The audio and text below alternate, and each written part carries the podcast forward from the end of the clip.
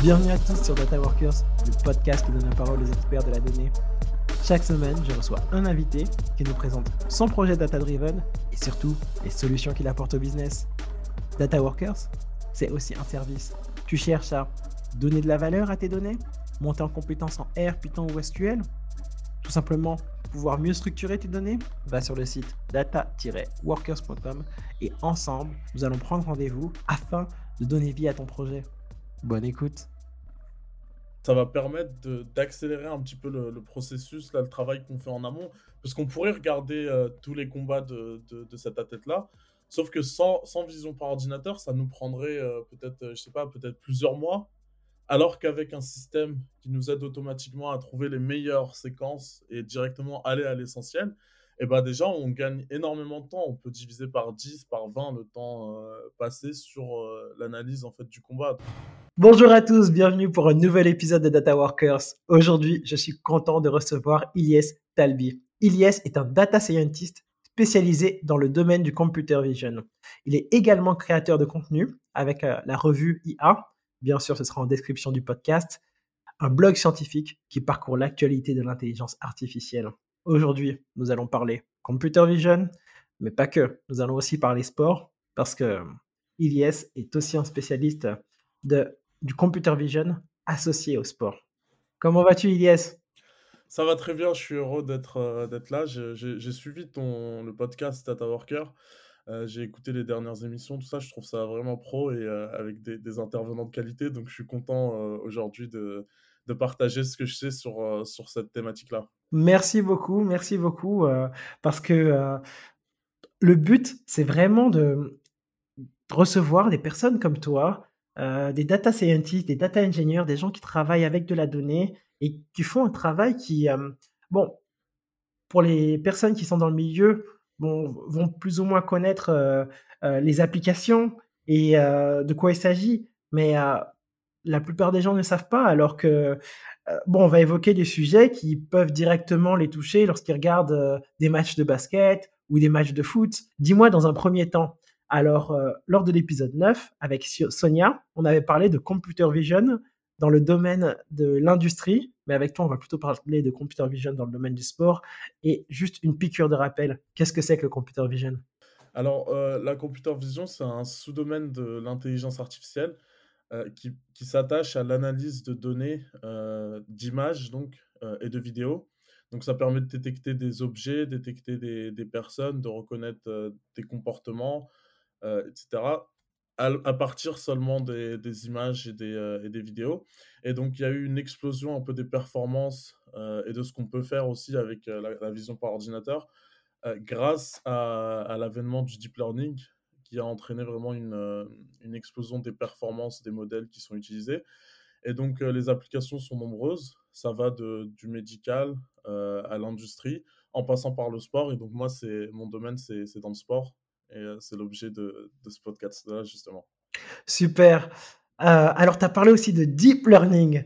Euh, rapidement, est-ce que tu peux nous, nous rappeler qu'est-ce que c'est que le deep learning? Le deep learning, alors, c'est une extension, euh, si je peux dire, au machine learning qui permet de- d'analyser des données à partir d'objets mathématiques qu'on appelle des réseaux de neurones. Et donc, en fait, c'est, on va laisser le, le- le modèle libre de trouver les paramètres qui, qui jugent les meilleurs pour, euh, pour mettre en forme un peu euh, ces données et trouver des, des, des, informations intéressantes. Euh, et donc, l'idée, c'est qu'on va avoir des inputs et on va avoir des outputs. Les inputs vont être, par exemple, des images et les outputs vont être des classes. Donc, si on veut décider si une image est détecter si une image est un chien ou un chat, on va euh, entraîner le modèle avec de nombreuses images de chiens, de nombreuses images de chats, pour lesquelles on a déjà les labels qui sont effectués et on s'attend à ce que le modèle puisse, euh, après un certain temps d'entraînement, puisse être capable de le faire, de faire cette tâche euh, de façon automatique. D'accord, super. Et tu as parlé de machine learning. Alors, j'imagine que le machine learning, c'est ce qui englobe le deep learning. C'est en fait l'ensemble des algorithmes qui permettent de faire de, ben, de la prévision, heu, ou, heu, il y a quoi d'autre encore? Justement, hem, heu, pouvoir associer, des catégories, faire de la classification et puis, il y a sûrement des algorithmes que j'oublie. Alors, ce qui sera intéressant aussi, c'est de savoir ton parcours, comment tu as atterri dans le computer vision et spécial plus spécialement de le computer vision associé au sport? Oui, alors je vais revenir, heu, 7 ans en arrière. J'étais, heu, donc en classe prépa. C'était un moment où je savais pas trop quoi faire, donc je me suis dit: «Je fais une classe prépa, heu, on fait des maths, de la physique théorique à fond, un petit un petit peu d'informatique» et ensuite, au bout de 2 ans, 3 ans, je je choisirai mon parcours et ensuite, j'ai passé les concours. Il y avait une école qui m'intéressait qui était, heu, l'ISUP, l'Institut de statistique de l'Université de Paris. Elle est dans les locaux de de de Jussieu, donc de Pierre et Marie Curie. Hem et donc heu, en fait, on y étudie la statistique, heu et l'informatique. Et donc il y avait 2 grosses filières, une filière actuariat, un peu tout ce qui est en lien avec les assurances et une filière data science. Donc j'ai suivi la filière data science, j'ai aussi, suivi un master de mathématiques appliquées. Et donc à partir de là, j'avais les outils, donc les outils mathématiques, et j'avais des connaissances assez, développées en informatique et donc ça m'a permis un peu de m'orienter vers, heu, ce domaine-là. Heu, c'est sûr que mon cursus était plus, heu, voué à, faire de moi un data scientist, mais ensuite je me suis un peu, spécialisé à travers mon stage d'ailleurs que j'ai fait, à l'INSEP. Je pourrais, heu, t'en parler, heu, juste après. Ah mais attends, mais justement là, il faut il faut qu'on en parle, heu, pour faire le lien, heu, comment, heu, tu nous parles, donc d'un parcours, data scientist, à l'ISUP, donc une école parisienne, de statistique et en venir à faire son stage de fin d'études à l'INSEP, tu as dit donc le centre, je crois que c'est un centre national, sportif. Alors, voilà, c'est intéressant de connaître, la trajectoire? Oui, alors, initialement, c'était vraiment un parcours data scientist, sauf que moi, j'avais la revue IA, j'y écrivais des articles et cetera sur l'intelligence artificielle, sur la vision par ordinateur, sur ces sujets-là et j'étais vraiment passionné par ça. Donc j'ai fait énormément de projets de mon côté, que je publiais sur mon GitHub, tout ça et donc, heu, une fois que l'opportunité s'est présentée, donc j'ai contacté l'INSEP et je leur ai demandé si, heu, je pouvais intégrer, heu, l'équipe dans le cadre d'un projet, pour les Jeux olympiques de Paris en 2024 et c'était exactement le type de projet sur lequel je voulais travailler en stage et donc, tout s'est bien passé et j'ai intégré, l'INSEP pour un stage de 6 mois.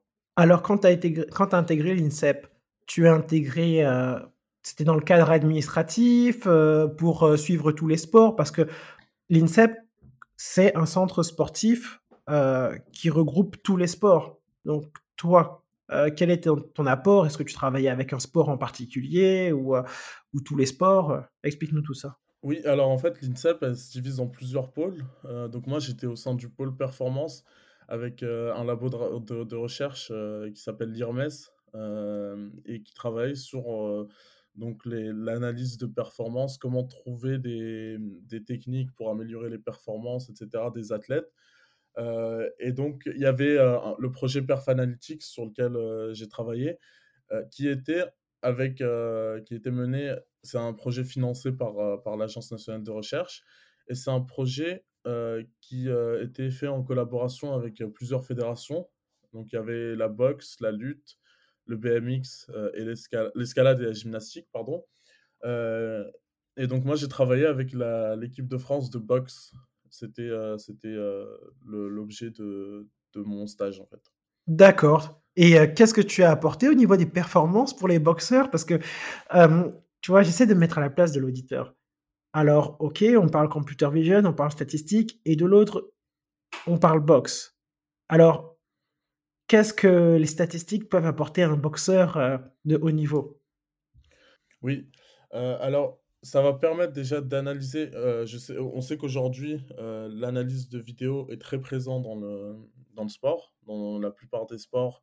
Après les combats, après les entraînements, on se pose avec, les les les analystes performance et le staff, font des sessions d'observation vidéo avec les les athlètes et donc ici l'idée c'était de de permettre un peu de faciliter, cette tâche-là qui est faite en en amont c'est simplement de trouver les actions les plus pertinentes, de trouver, heu, des actions sur lesquelles il y a un coup qui a été porté, de trouver de faire ce travail-là, qui ce travail préalable. Et donc moi, c'est sur ça que je que je suis, intervenu. Après, c'est sûr que mon travail intervient plus en phase, de préparation, donc j'ai pas de de contact direct, à l'athlète. C'est plus un peu, heu, des des un développement d'outils donc pour, pour faciliter, le travail ensuite des des préparateurs et du staff. Excuse-moi, hein, je vais Ouais. vraiment être embêtant, Non, non, il y mais a je a pas de souci. mais mais je vais je vais je vais titiller un peu. Ouais. Alors moi, par exemple, depuis petit, à l'époque où je jouais au foot, je je regardais, heu, bon, bah, les les meilleurs gestes de Zidane et heu, bon, il y a une personne qui est très forte dans ce domaine-là, de copier, heu, les grands athlètes, c'est Kobe Bryant. Kobe Bryant, il a il a regardé tous les mouvements de, Jordan et ça se voyait. Quand tu le voyais sur le terrain, tu avais l'impression de voir Jordan des fois et à ce moment-là, il y avait pas encore de computer vision. Ouais. Donc Qu'est-ce que le computer vision apporte vraiment que, heu, sans sans computer vision, on ne peut pas on peut pas avoir? Oui, alors oui, heu, je comprends ta question. Heu, donc en fait, c'est, ça va permettre d'accélérer un petit peu le processus, là, le travail qu'on fait en amont. Parce qu'on pourrait regarder, tous les combats de de de cet athlète-là, sauf que sans sans vision par ordinateur, ça nous prendrait, peut-être, je sais pas, peut-être plusieurs mois. Alors qu'avec un système qui nous aide automatiquement à trouver les meilleures séquences et directement aller à l'essentiel, et bah, déjà, on gagne énormément de temps. On peut diviser par 10, par 20 le temps, heu, passé sur, heu, l'analyse, en fait, du combat. Donc, heu, c'est un outil qui est, qui est formidable. C'est sûr que ça va pas permettre de faire le travail qui est fait par, par un être humain quand il regarde une vidéo. Mais en tout cas, ça nous permet d'extraire déjà des des informations, d'extraire des, heu, des highlights en fait, heu, sur les combats, heu, de façon automatisée donc ça, c'est je trouve ça super. OK et alors je vais faire un peu, une analogie avec, le monde de l'entreprise, le monde de la vente, tu sais? En général, bon, ben, toi aussi tu es data scientist et d'ailleurs, on n'en a pas parlé, mais aujourd'hui, j'imagine que tu travailles plus dans le sport, en partie, mais tu dois sûrement travailler aussi pour, heu, tu vois, des entreprises qui, heu heu, ont besoin de dashboards sur lesquels il y a des, chiffres clés, des K heu, KPA, heu, que, un manager va regarder. Exemple, le nombre de ventes qu'il y a eu aujourd'hui, le nombre de nouveaux clients que l'on a eu et ça, c'est le, genre de chiffre clé qui, va être intéressant, dans ces domaines-là, le domaine de la vente, marketing. Dans le domaine de la boxe, le l'entraîneur, heu, parce que j'imagine que c'est avec l'entraîneur que que tu vois, en fait, le computer vision et heu, tout ce que, heu, tout ce que tu tu fais. Quels sont les les chiffres clés ou les choses importantes que tu vas pouvoir lui donner? On a parlé, des highlights, mais il y a quelque chose d'autre? Oui, alors sur, heu, un combat de boxe, hem, il y a énormément de choses qu'on peut voir. Déjà, un combat de boxe en moyenne, c'est 300 coups portés. Heu et sur chaque coup, il y a énormément d'informations à extraire. On peut extraire le type de coup qui est porté, la distance aussi de boxe. Est-ce que le coup, il est porté au moment où le boxeur est proche de l'adversaire? La parade aussi de l'adversaire, est-ce qu'il va esquiver? Est-ce qu'il va réussir à, contrer le coup et cetera? Heu et il y a aussi en fait les données sur la précision du coup. Heu, est-ce que ça a touché la tête? Est-ce que ça a touché déjà la personne? Heu et donc des données aussi, ça peut être sur l'exécution, comment dans quelle situation, le boxeur va donner un coup et donc on va avoir un ensemble de métriques. D'abord, ça va nous donner, la cadence de coup. Ensuite, heu, le la répartition des coups, en fait, le type de coup, heu, uppercut, heu, coup droit, heu, hem, crochet et cetera. Ouais. D'accord. Alors, cette question-là, je te la posais parce que tous les 4 ans, on se plaint. On se plaint qu'en fait, heu, les arbitres ne sont pas bons et ils ont, favorisé l'autre camp plutôt que le nôtre et et c'est vrai qu'il y y a un vrai souci d'arbitrage. Est-ce que, le computer vision pourrait aider pour la boxe? Hem, oui, alors le souci d'arbitrage qui qu'on observe en en boxe là, en enfin aux jeux olympiques, c'est lié au fait qu'il y a pas de métrique objectif, heu, qui mesure les performances de du boxeur.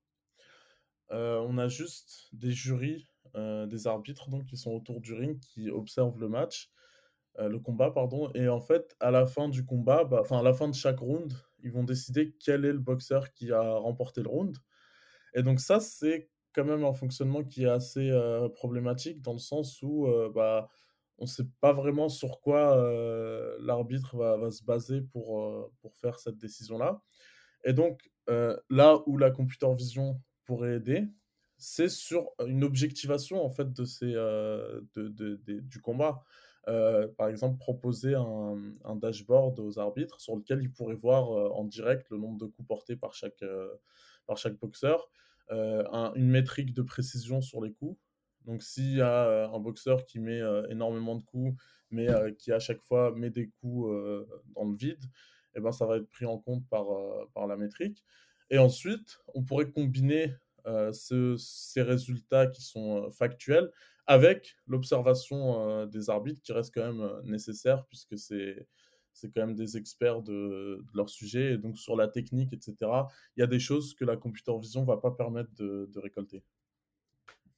OK, d'accord et hem, en fait, il me semble avoir lu quelque part que, heu, en gymnastique, heu, il y a déjà des des systèmes de computer vision ou quelque chose de similaire qui est en place, pour l'arbitrage. Oui, Tiens. oui, exactement. Alors tu as des sports comme la gymnastique ou comme, le plongeon, par exemple, qui permettent en fait, heu, de construire des des modèles de computer vision qui vont être assez performants et assez intéressants. Donc par exemple, en gymnastique, il y a déjà des systèmes qui sont, heu, qui sont utilisés et c'est utilisé aux jeux olympiques d'ailleurs, qui permettent de, heu, donc détecter la personne pendant que l'athlète pendant qu'il fait ses, ses gestes et donc avec un système de d'estimation de pose humaine, donc en fait, c'est le le principe, c'est de détecter les articulations, les positions des articulations sur l'image, heu, de toute la personne. Bah, on va permettre on va on va pouvoir, heu, déterminer si le geste est effectué correctement ou pas avec, juste des des, des petites, formules géométriques, et donc ça va donner d'abord un premier aperçu, au jury. Donc ça va leur dire: «Voilà, ce qu'on pense, voilà la note qu'on aurait donnée, heu et voilà, heu, les endroits où on pense qu'il y a eu un problème ou une erreur technique» et donc les jurys vont avoir déjà un premier, heu, une application sur laquelle ils vont pouvoir avoir un grand nombre d'informations et donc ça va les aider dans leur prise de décision. Bon, alors on va faire un petit aparté et c'est la nouveauté de ce podcast. En fait, j'ai reçu des questions concernant, la gestion de la donnée, les différents métiers autour de la donnée et l'une des questions, c'était de Ariane qui me demandait quelles étaient les best practices en data science. OK, c'est très intéressant comme question. Heu, alors en data science, d'abord, heu, faut se rappeler de l'essence de la data science, c'est qu'on analyse des données. Les données, c'est quelque chose c'est des choses qui sont quand même assez sensibles et on peut faire dire plusieurs choses, heu, à ces données. Donc d'abord, la première re best practice, heu, si je dirais, c'est enfin, la première best practice, en fait, c'est de vraiment de d'analyser ces données-là, mais de façon les plus simples possibles. Donc faire des premiers graphiques pour de la visualisation, essayer de mesurer si on a des classes, par exemple, regarder la répartition des classes, vérifier que nos données sont pas biaisées. Donc par exemple, il y a eu des problèmes avec Amazon, l'IA d'Amazon qui recrutait que des hommes. Heu, c'est ce genre de problème-là qu'on veut éviter, donc il y a un gros travail de nettoyage d'abord, heu, qui doit être fait. Une fois que ce travail de nettoyage a été fait, heu, les donc il y a des best practices aussi qui vont être liées, au au modèle choisi donc pour faire de la prédiction. Il est d'usage de commencer par les modèles les plus simples pour aller vers le plus compliqué. Comme ça, si on a des résultats qui sont, intéressants avec des modèles simples, bah, vaut mieux privilégier les modèles simples parce qu'ils sont moins gourmands, donc en en calcul. Ils permettent d'avoir des s'ils permettent d'avoir des résultats similaires à des méthodes de deep learning, par exemple, ils sont préférables parce que c'est aussi des modèles qui sont, plus interprétables, si je veux dire si je peux dire. D'accord, Ouais, bien heu sûr. et Alors si j'ai bien compris, dans un 1er temps, alors il faudra faire un nettoyage de données. Une fois que ce nettoyage de données sera fait, alors on va rentrer dans de l'analyse, heu, exploratoire avec des statistiques des statistiques descriptives, de la visualisation assez simple. Et tout cela, tu vas tu vas itérer, tu vas faire cela plusieurs fois, de la transformation de données, et ce sera peut-être 80% de ton temps. Et le 20% restant, tu vas faire la modélisation, comme tu as dit, alors partir des modèles les plus simples pour très rapidement voir en fait si c'est intéressant ou pas d'aller plus loin, pour après aller dans des modèles compliqués, comme tu as dit, du deep learning, etc. Voilà, exactement. Et ensuite, les, bonnes pratiques sont en fait celles de. Parce que le métier de data scientist, c'est d'abord un métier de développeur. Et donc, les bonnes pratiques, ça va être celles liées à la gestion du code, utiliser les répertoires Git, commenter son code, écrire du code propre, euh, et euh, utiliser par exemple des systèmes comme Docker qui permettent de gérer les environnements. Et voilà, c'est exactement les mêmes pratiques que pour un, un développeur. Quoi. Super, merci. Alors comme d'habitude, on va parler alors des, euh, des livres que tu peux nous recommander dans le domaine du computer vision, par exemple. Oui, alors ça va être des livres en anglais, c'est ceux sur lesquels je me suis basé un peu pour mon, pour, pour étudier. donc d'abord sur le machine learning, je dirais, il y a un livre qui s'appelle The Elements of Statistical Learning de Asti, Friedman et Tip Shirani. Et c'est vraiment une des références pour, pour un peu les statistiques appliquées au machine learning et à la data science. C'est vraiment le livre qu'il faut, qu'il faut connaître. Euh, sur le deep learning, il y a un livre qui s'appelle Deep Learning, tout simplement. Euh, vous tapez Deep Learning Book sur Internet et c'est le premier qui va sortir. Et donc, ça retrace un peu euh, les, tous les modèles de deep learning qui existent. c'est un livre qui a, qui a été publié par Yoshua Bengio, Courville et Goodfellow. et ensuite, sur la computer vision en particulier, je dirais, je enfin, c'est j'aime bien Digital Image Processing euh, de Gonzalez. Euh, ce qui est bien, c'est que ça permet aussi de regarder les algorithmes hors euh, machine learning, deep learning, qui permettent de faire de l'analyse de, de, l'analyse d'image. Et donc, c'est assez important d'avoir cette, cette connaissance-là avant de, de, se plonger dans, les, dans le deep learning vraiment appliqué à l'analyse d'image. Merci. Alors, ça, a l'air d'être trois livres assez costauds, assez sérieux. Ils seront dans la description du podcast. Et euh, est-ce qu'il y a un blog ou une chaîne YouTube ou une personne sur les réseaux sociaux que tu recommandes de suivre? Euh, alors, en dehors de d'Ilias Talbi et de la revue IA. ah bah, attends, non, non, non, mais ça, ça, j'allais pas y manquer. Ça, c'était la dernière question. C'était comment on fait pour te suivre? Euh, Quelle est ton actualité? Mais bah, en dehors de ça, parce qu'on va revenir, hein, on va y revenir. Euh, alors, il y a un blog que j'aime beaucoup qui s'appelle euh, Image euh, Search. c'est un, donc c'est un blog dans lequel il y a tout un tas de tutoriels, de cours, etc. sur la computer vision, sur les outils aussi utilisés. Et donc, je trouve ça assez intéressant comme blog et donc je conseille vraiment. et le deuxième, c'est aussi c'est le blog d'une entreprise qui s'appelle RoboFlow. et donc, il propose des outils super euh, de vision par ordinateur. C'est un peu, euh, on rejoint un peu cet esprit euh, no code, etc. Et donc eux, ils ont un blog qui est quand même assez, assez fourni et qui permet d'en prendre pas mal sur la computer vision. Top. Et toi, donc, on y est. Quelle est ton actualité? Si on veut te joindre, où te contacter LinkedIn, Twitter Dis-nous tout. oui, bah sur LinkedIn, c'est parfait pour me contacter. Je, je suis assez joignable. Euh, et sinon, pour suivre un peu euh, mes, publications et euh, un peu mon travail, bah, sur la revue IA. Et j'ai aussi un blog Medium, donc Ilias Talbi, et vous avez tout ce qu'il faut. Parfait. Bah, merci. Et puis, je te dis à très bientôt. À bientôt. Salut.